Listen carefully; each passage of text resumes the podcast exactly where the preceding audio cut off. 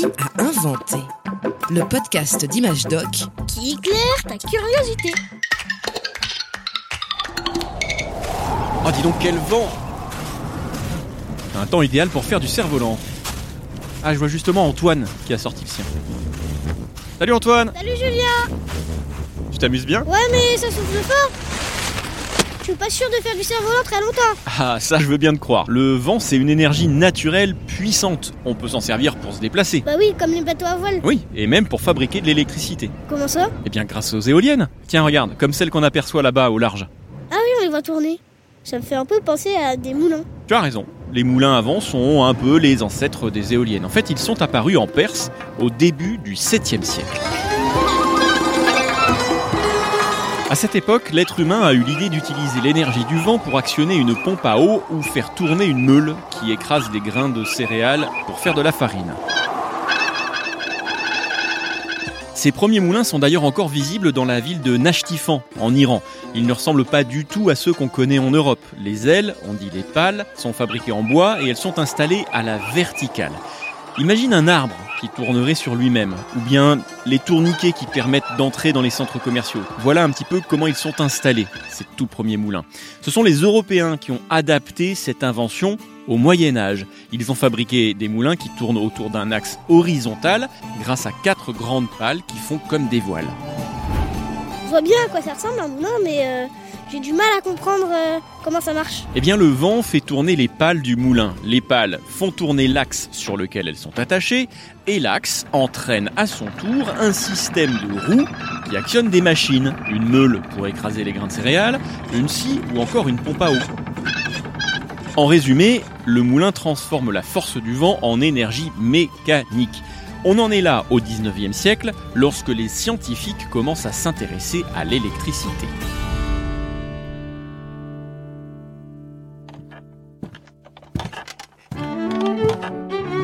En 1887, un ingénieur américain du nom de Charles Francis Brush se lance un nouveau défi. Je suis persuadé que je pourrais éclairer la maison tout entière, rien qu'en utilisant le souffle du vent. Ce serait formidable, Charles. Quelle idée lumineuse Ah, mais cela semble tout à fait possible. Après tout, le courant électrique est une forme d'énergie. Si on est capable de transformer l'énergie du vent en énergie mécanique, on pourrait... Transformer cette énergie mécanique en énergie électrique exactement, Marie. Mais oui Alors Charles Brush se met au travail. Les quatre pales d'un moulin à vent ne seront jamais assez puissantes pour produire de l'électricité. Il en faut beaucoup plus. Et cette éolienne doit être grande, très grande. Le vent souffle plus fort et plus régulièrement à partir d'une certaine hauteur. Durant l'hiver, Brush construit une éolienne impressionnante dans son jardin. Imagine une tour de 17 mètres de haut, tout en bois de cèdre, à laquelle est accrochée une immense roue constituée de 144 pales. Les enfants, venez, venez voir. Votre père va mettre en route l'électricité dans, dans la maison. Il faut que vous soyez là. Et comment ça marche? Eh bien vois-tu, dès que le vent souffle, les pales de l'éolienne tournent et actionnent le rotor.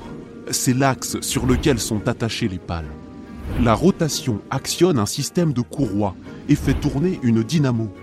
Tu vois ce que c'est une dynamo? C'est, c'est un appareil capable de générer de l'électricité. Oh, c'est formidable J'imagine que tu as ensuite relié l'éolienne à notre maison grâce au câble électrique que je t'ai vu installer. Exactement.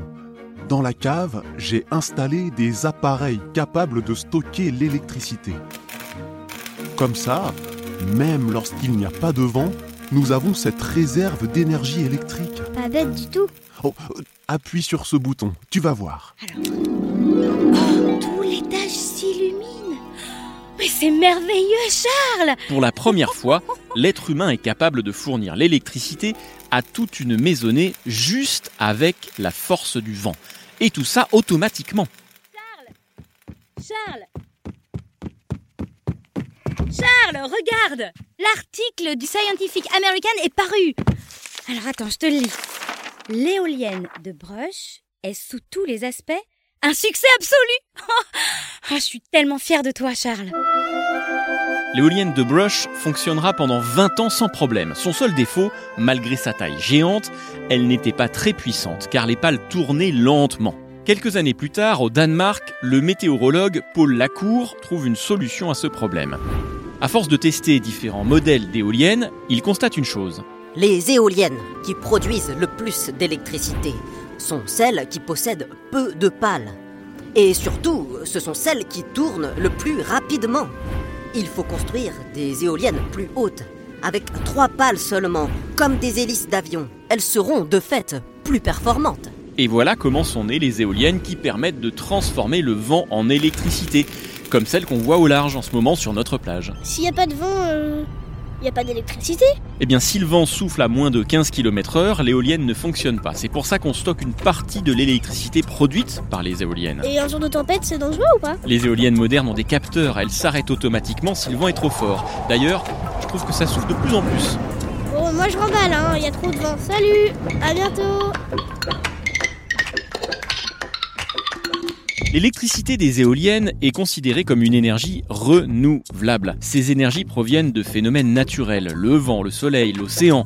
Et contrairement au pétrole ou au gaz, ces sources d'énergie sont inépuisables, donc plus respectueuses de notre planète. Si tu veux en savoir plus, ouvre le magazine Image Doc de décembre 2023.